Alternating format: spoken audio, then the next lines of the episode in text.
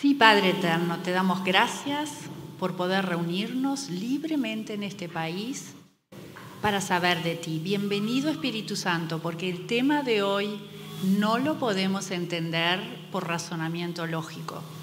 Gracias Señor, porque tú eres digno de gloria y que, que, este tema, lo que dijo, lo que vamos a ver que dijo Jesús, es para tu gloria y glorificar el Hijo de Dios. Que este tiempo que estemos juntos escuchándote a tus pies sea para tu gloria y sí para nuestra bendición. Amén. Bueno, el título Yo soy la resurrección y la vida es la poderosa declaración de Jesús en un encuentro. Estamos en la serie de encuentros. Bueno, este es el, este es el encuentro con María y Marta. No solo con María y Marta, sino que también con su hermano que resulta vitalmente involucrado en este encuentro, que eh, es una circunstancia conforme al plan de Dios y que Jesús hace esta declaración delante o cerca de la tumba de Lázaro. Los judíos comprendían inmediatamente, gracias Gustavo por, por la introducción que me sirve, ustedes ya lo saben, lo que yo soy significaba. Ellos escuchaban decir a esta persona, Jesús, yo soy. Y eso eh, eh, encendía las alarmas en ello, porque él se estaba igualando a Dios. Usaba el título de yo soy que identifica a Dios consigo mismo. Y entonces, no solo la primera parte, yo soy, los escandalizaba, sino también la segunda, yo soy la resurrección y la vida. Escandalizados los judíos, nadie más que Dios mismo podía pretender lo que Jesús estaba declarando, ser la causa de la resurrección y el poseedor, el poder sobre la vida y la muerte. Creo que hoy nosotros no entendemos el peso de esta declaración como sí lo entendían los judíos. Que Dios nos, nos eh, ayude en el Espíritu, Santo, que esto significa, yo soy, yo soy Dios, yo soy igual Dios que nos lo revele. Porque después, eh, hablando de resurrección, es obvio que tiene que haber pasado algo antes. O sea que el hecho previo es la muerte. Y la muerte no era lo que Dios había planeado para su criatura predilecta, el, hombre. Muerte es la consecuencia de la desobediencia. Es la consecuencia de la caída en pecado de Adán y Eva en el jardín de Edén. ¿Se acuerdan? De todos los árboles pueden, excepto de este. Si comieres de este, morirías. Bueno, comieron, murieron. No físicamente. Y vayamos ejercitándonos, que cuando hablamos de muerte, bueno, porque Jesús siempre empezaba con una situación física para explicar una enseñanza, un aprendizaje espiritual.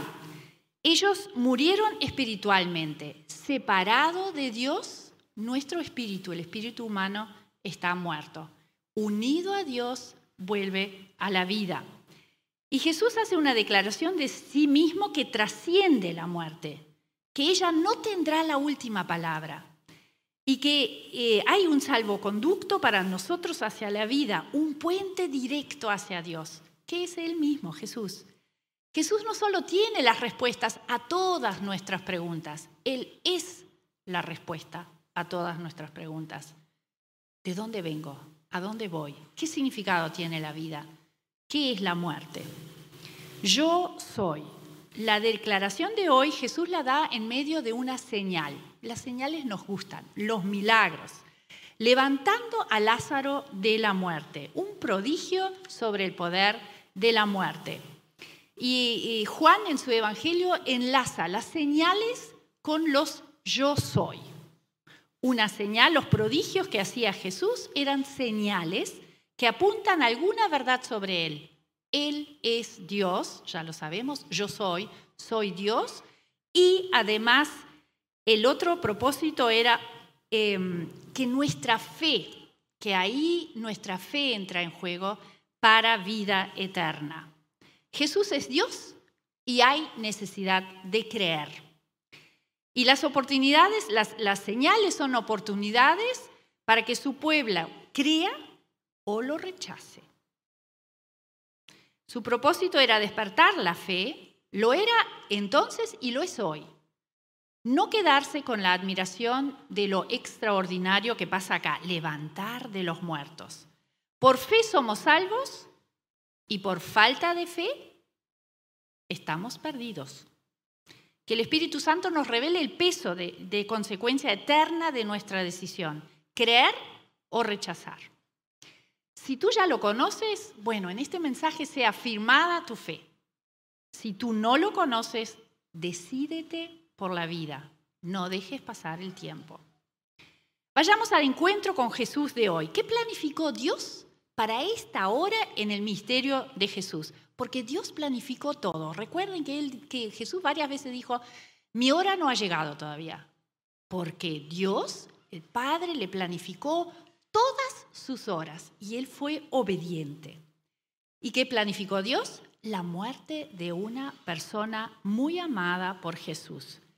Dios quiere que consideremos este tema de la muerte porque nos tiene mucho que decir.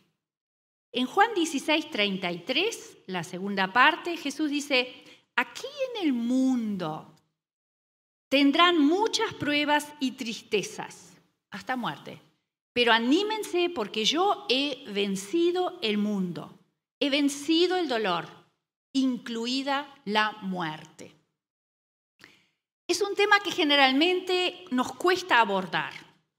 En las noticias podemos ver un accidente fatal tras otro, cada uno es diferente, ¿no? O, podemos mirar las policiales o películas de, terror o guerra. Pero es muy diferente considerar, nuestro propio fin o el fin de un ser querido.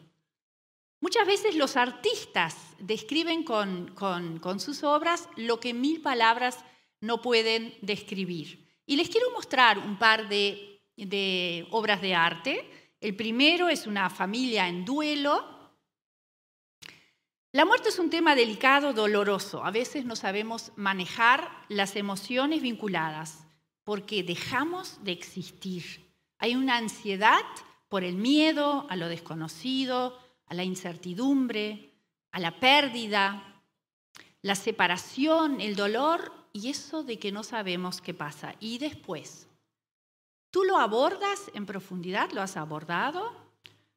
¿O lo has considerado cuando hay una situación grave en tu familia o cuando te llega un diagnóstico severo, serio? También puede suceder sin previo aviso. No necesariamente eh, morimos todos de ancianos. Incomoda esto, tendemos a evitar, a evadir, a postergar. Yo no me refiero a tenerlo presente constantemente, la muerte, ¿no? Pero la necesidad de considerarlo a fondo una vez por lo menos, cuando, como cuando planificamos un viaje y hacemos los preparativos. Sabemos que este viaje final todos lo vamos a hacer. ¿A dónde voy? Tenemos nuestras ideas al respecto. ¿Qué hay, qué hay después de la muerte? Bueno, la segunda obra es del Greco del siglo XVI, que él tenía una una interpretación conforme a la Biblia. Dividió el lienzo en dos partes.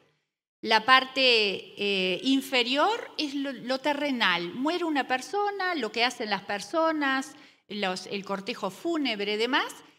Y él tenía idea de que había, que eso era algo que a atañe también el mundo espiritual y aparecen personajes bíblicos como, como Jesús, ángeles, Pedro, María.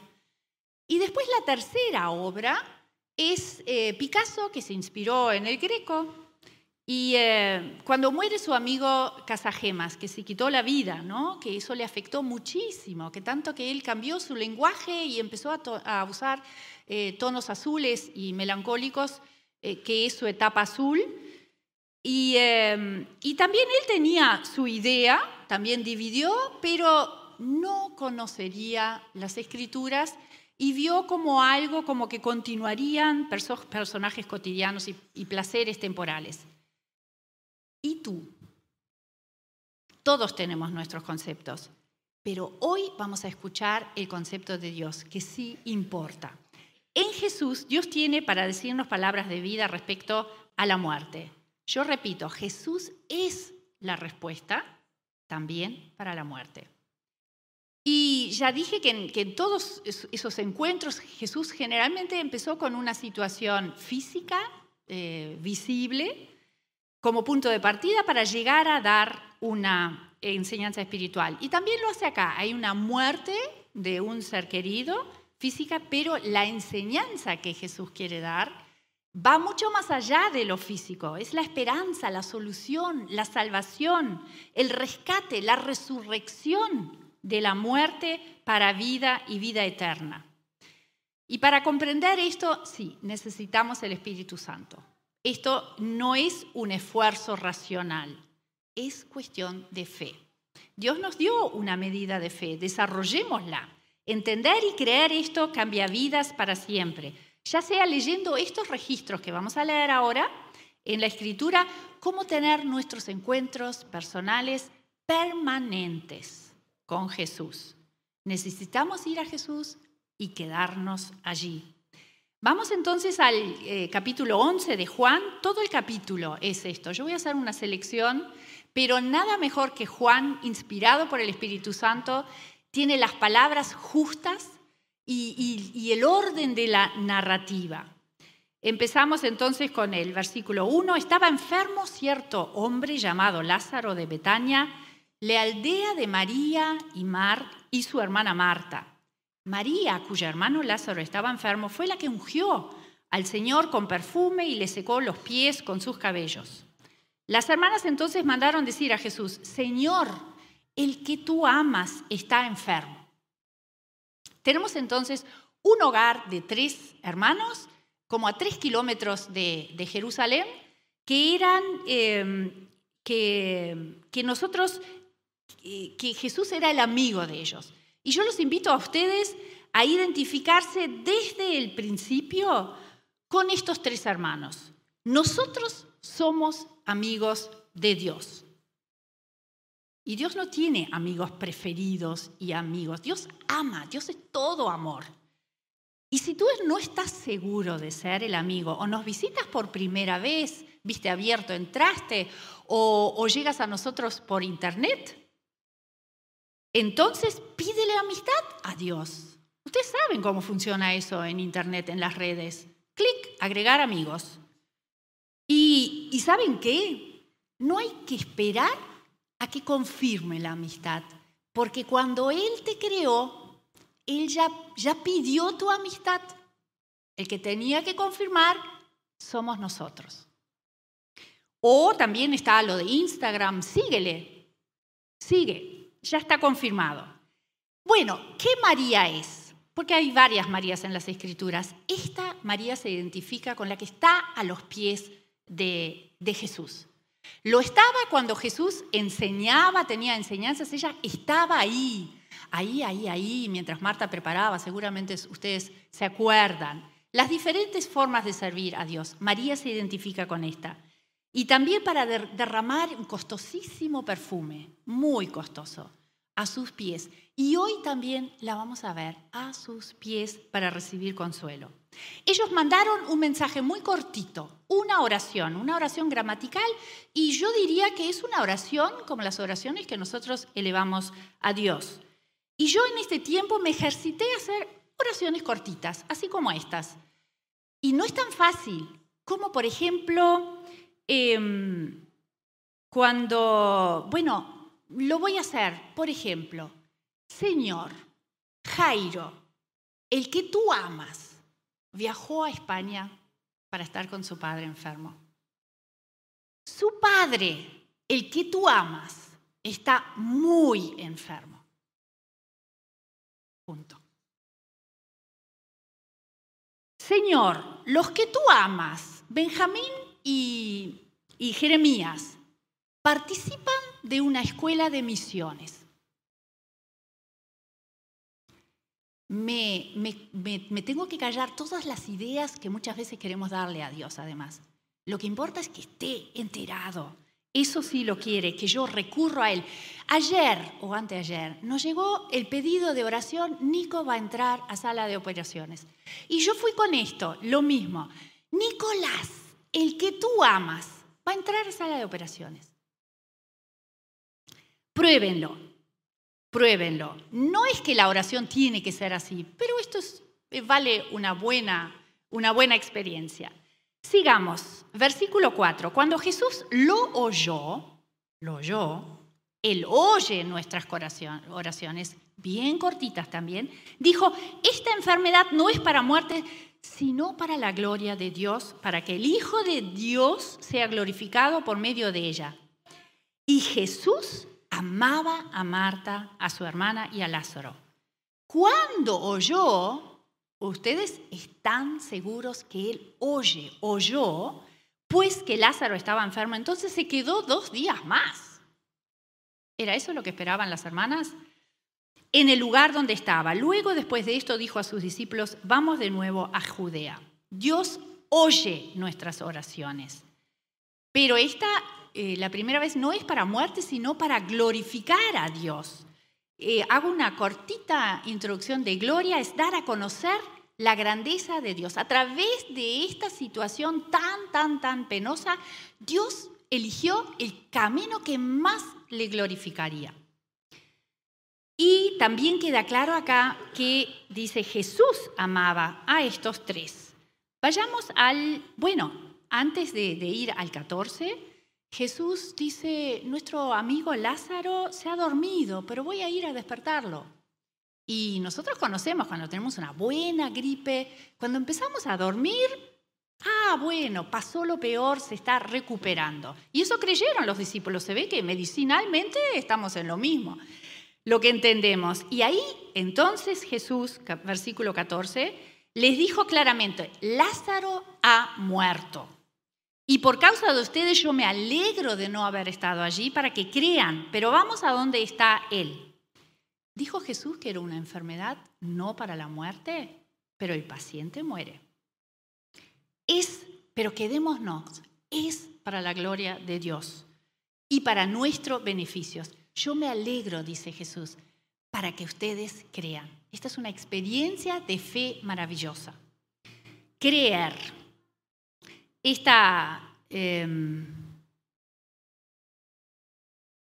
vamos al, capítulo, al versículo 20. Entonces Marta, cuando oyó que Jesús venía, lo fue a recibir, pero María se quedó sentada en casa. Qué diferentes que son, qué diferentes que somos todos. Y Dios nos ama igualmente a todos. Eso queda, quedaba bien claro acá. Y Marta dijo a Jesús, Señor, si hubieras estado aquí, mi hermano no habría muerto. Aún ahora yo sé que todo lo que tú pidas a Dios, Dios te lo concederá. Le dijo a Jesús, tu hermano resucitará. Y Marta le contestó, yo sé que resucitará en la resurrección, en el último día, el final. Y Jesús le contestó, yo soy la resurrección y la vida. El que cree en mí, aunque muera, vivirá. Y todo el que vive y cree en mí, no morirá jamás. ¿Crees esto? Esto debo creerlo. Marta, debes creer eso, en esto se te va la, la vida, créelo. Y ella le dijo, sí Señor, yo he creído que tú eres el Cristo, el Hijo de Dios, o sea, el que viene al mundo. Qué bonita y gran confesión de ella. Em, en, en, esta frase que ella le dice, Marta le dice, Señor, si hubieras estado aquí, mi hermano no hubiera muerto. Es mucha confianza. Si Jesús está ahí, Él sana. No sanó. Porque aquí está el pequeño reproche. No era lo que ellos habían tenido en la intención de avisarle. Y está, porque es lo mismo. Tú no estuviste, Lázaro murió. Ahí está el reproche, escondidito. Y el, el, em, el mensaje era corto, pero había expectativa. Y resucitará. ¿Cuándo? Sí, en el último día. Yo soy. Esto, esto lo que es nuestro título y es el que, que cada célula de nosotros lo, resuene. Yo soy, créelo. Y, eh, eso lo escucha Marta. Después veremos todavía más sobre eso. El versículo 32. Al llegar María, la hermana, donde estaba Jesús, cuando lo vio, se arrojó a sus pies. Esa es María, el lugar preferido. Diciendo, Señor, si hubieras estado aquí, mi hermano no habría muerto. Dice absolutamente lo mismo. Y cuando Jesús la vio llorando y a los judíos que vinieron con ella llorando también, él se conmovió profundamente en su espíritu y se entristeció. ¿Dónde lo pusieron? preguntó Jesús. Señor, ven y ve, le dijeron. Jesús lloró. Por eso los judíos decían, miren cómo lo amaba. Pero algunos de ellos dijeron, ¿no podía este que abrió los ojos al ciego, cosita chiquita, haber evitado también que Lázaro muriera? No está la respuesta. Claro que hubiera podido. Claro que hubiera podido. Pero Jesús coincide con la voluntad de Dios y la voluntad de Dios era glorificarse. La tristeza de Jesús es todo un tema aparte. simplemente decir, Dios, eh, Jesús se compadeció, él sintió esto, pero era más como un, como un dolor al ver la destrucción que la desobediencia y la muerte causaba en estas criaturas tan amadas, hechas a imagen suya, que por desobediencia entró la muerte. Y em, él, después sigue en el 38, pero antes de eso quiero decir, en el español se habla de resurrección de Lázaro y es la misma palabra que se habla de resurrección de Jesucristo. Y en, en algunos otros idiomas y también traducciones hay una diferencia. Eh, Lázaro va a volver a la vida, es un reavivamiento, como que vuelva a la vida, un regreso a la vida, que en alemán es Auferweckung und, und ähm, resurrección. Ya. Entonces, o sea, tengamos presente eso, Lázaro vuelve a la vida, él va a tener que pasar nuevamente por el proceso de muerte para luego, para, para esa resurrección. Pero también Jesús quiere decir así, cuando tú eres amigo, tú eres hijo de Dios, tú ya eres, ya estás en Cristo, ya la resurrección es tuya. Vamos al 38. Entonces Jesús de nuevo profundamente conmovido fue al sepulcro, que era una cueva y tenía una piedra puesta sobre ella. Quiten la piedra, dijo Jesús. Marta, hermana del que habría muerto, le dijo, Señor, ya huele mal, porque hace cuatro días que murió. Y Jesús le dijo, ¿no te dije que si crees verás la gloria de Dios? Todo esto es para nuestros ojos también, nuestra, nuestra mirada y nuestros sentidos eh, para, para, percibir y conocer lo físico están muy involucrados en todo esto. La descripción de la tumba. Y Jesús ordena participación, eh, quiten la piedra. Marta protesta. Algunos dicen, Em, tiene un olor espantoso. Y ella insiste en lo físico y Jesús le dice, cree, levanta la mirada, levanta la nariz, porque estamos hablando de eso, como levanta tu mirada, cree, así verás la gloria de Dios. Explica, lo que sigue después es eso, quitaron la piedra, Jesús gritó, Lázaro sal fuera y Lázaro regresó a la vida, se levantó de los muertos. Dios quiere que consideremos sobre la muerte, pero en este mismo contexto que hemos visto acá en Betania, ¿cómo sucede esta historia? Amor, muerte, gloria, en el orden que querramos decirlo, bien mezclados. Esta unidad permite la perfecta comprensión. ¿Es posible considerar muerte junto a amor y junto a gloria? El sufrimiento, el amor y la gloria de Dios están íntimamente relacionados, son una unidad. Y necesitamos entender la relación que sostienen en nuestra vida, a la vez que nos llevará a la comprensión de en la vida de Jesús. Ahí ya hice la diferenciación. En su, en su crucifixión, en su muerte, en su resurrección, em, que sucederá a pocos días de este encuentro en Betania. Prácticamente Jesús se lo hizo ver a los discípulos porque ellos necesitaban entender lo que pasaría con ellos. Le hizo ver eso, igual no entendieron, nosotros tampoco no entendemos. Pero Dios en su amor nos lo hará llegar. De hecho, la resurrección de Lázaro desencadena la conspiración de que deciden los, eh, judíos, fariseos y sacerdotes matarlo. Bueno, nosotros también estamos a pocos días de la Semana Santa. Nos viene muy bien esta planificación, creo que es de Dios, de tener este encuentro de enseñanza sobre la, resurrección. Y eh, Jesús glorifica a Dios muriendo en una cruz por amor. Amor. Dios le importa tanto, tanto, y remarca una y otra vez que todo, todo está inmerso en amor. Cuando eh, nosotros conocemos eh, Juan 3:16, Dios amó tanto al mundo que dio su Hijo único para que todo el que cree en Él no se pierda, sino tenga vida eterna. Ese dar nos permite a nosotros tener encuentros con Dios. Y ese dar incluye la muerte y la resurrección. Nos vino a salvar de la ceguera, de la confusión, de la sed, de la y de la muerte sí también encuentros para salvarnos de la muerte. Bueno, en este encuentro en Betania, como nosotros vemos, le importó muchísimo remarcar el amor desde todos los puntos de vista. María es la que amaba a Jesús, tanto que toda su enseñanza se la, se la comía, estaba presente, no se perdía una. Amaba a Jesús. Después, los hermanos se saben amados. Lo vemos por su oración. Señor, el que tú amas está enfermo. Eh, después, un versículo completo a volver a, a, porque qué rápidos cuando sentimos, nosotros pedimos sentir a Dios, pero cuando estamos en aprieto, ay, se nos fue, mm, se nos va muy rápido eso, ese sentir del amor de Dios. Por eso Dios, conociéndonos, lo vuelve a decir, Jesús amaba a Marta, su hermano y hermana. Y los judíos, los testigos también, viéndolo llorar, dijeron, ¿cómo los ama? O sea, todos remarcados en todo el amor que se tenía. Em, Juan, cuando habla de sí mismo, dice el discípulo amado. Y no es que a veces yo decía, ¿qué se cree este? ¿No les ha pasado eso?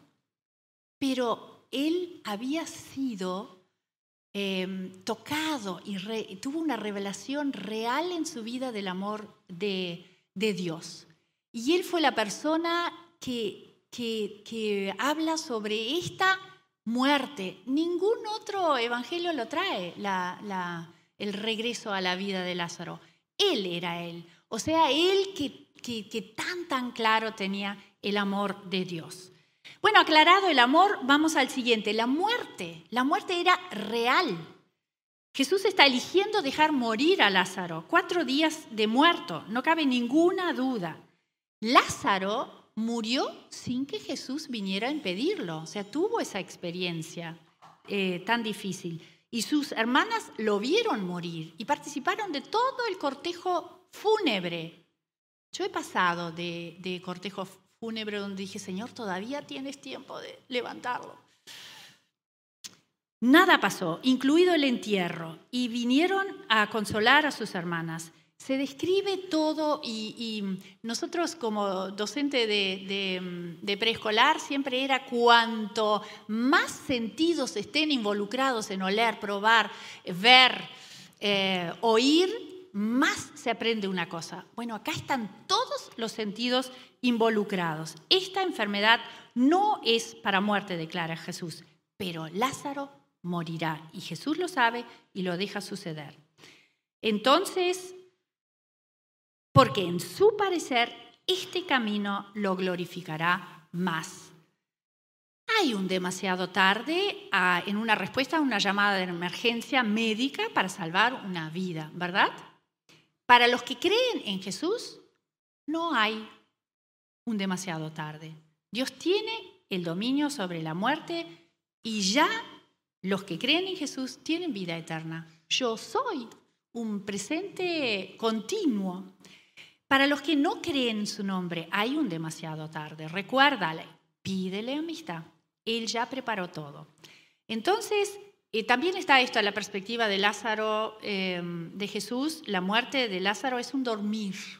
Y eso siempre me recuerda cuando llevamos, llegamos a un anuncio, nos recibimos un anuncio, eh, tal persona eh, durmió en el Señor. Porque es un dormir y, Dios visto para Dios, ¿no? Y la tercera, amor, muerte y gloria. Jesús no es guiado por necesidades, sino por la voluntad del Padre. ¿Cuál es la voluntad del Padre? Que sea glorificado el Padre y el Hijo, y para nuestro beneficio. ¿Qué de gloria puede tener una enfermedad?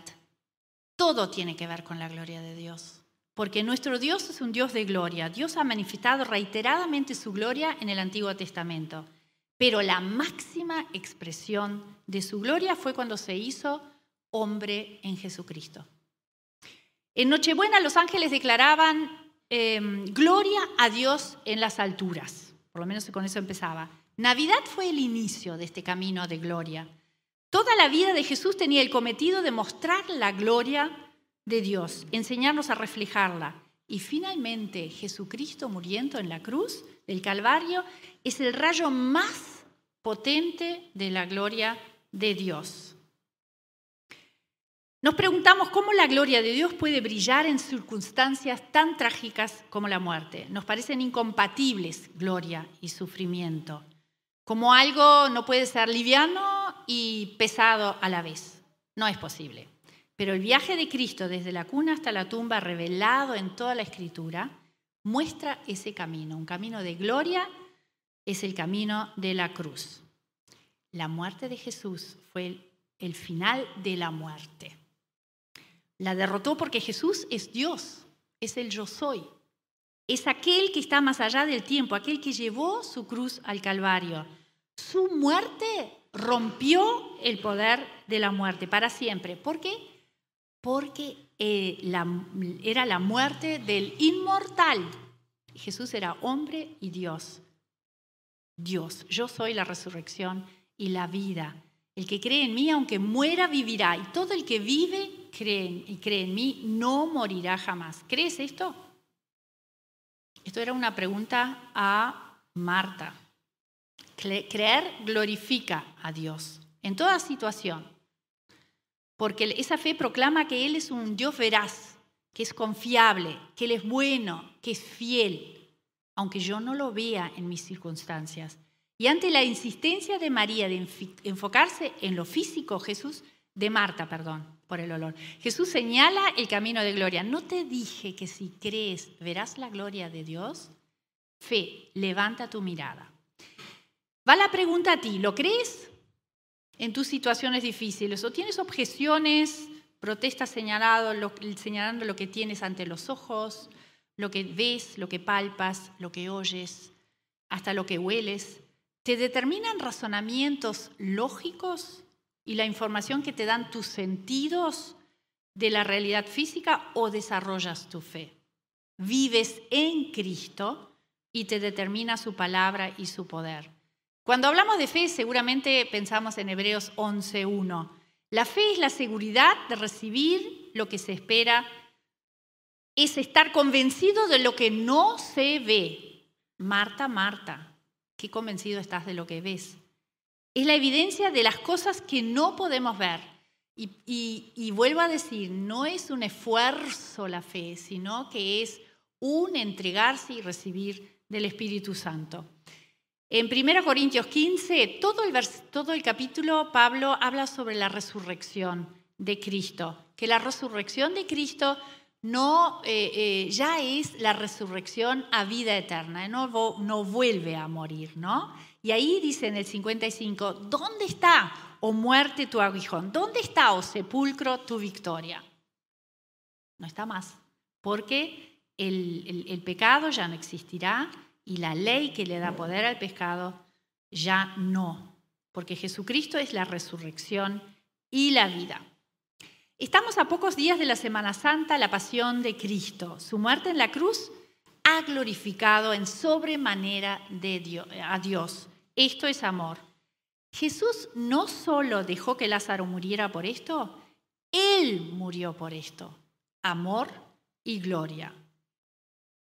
Que la muerte entrara a nuestra vida fue responsabilidad nuestra. Que Dios la, levantara y la envolviera en su amor y le quitara todo poder era para la gloria de Dios. Oramos.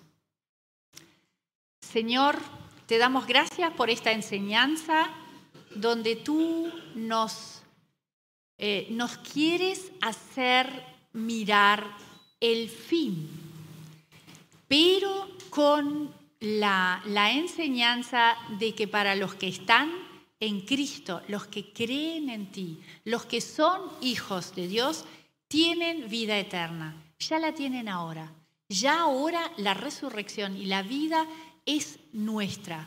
Señor, te pedimos que, con tu Espíritu Santo muevas estos conceptos en nosotros. ¿Sabes los conceptos que hay que remover en cada uno de nosotros? Pues haz esa obra. Bienvenido en nosotros y bendice la semana que tenemos ante nosotros con tu presencia, con tu amor, que todo sea para glorificarte a ti. En el nombre de Jesús, amén.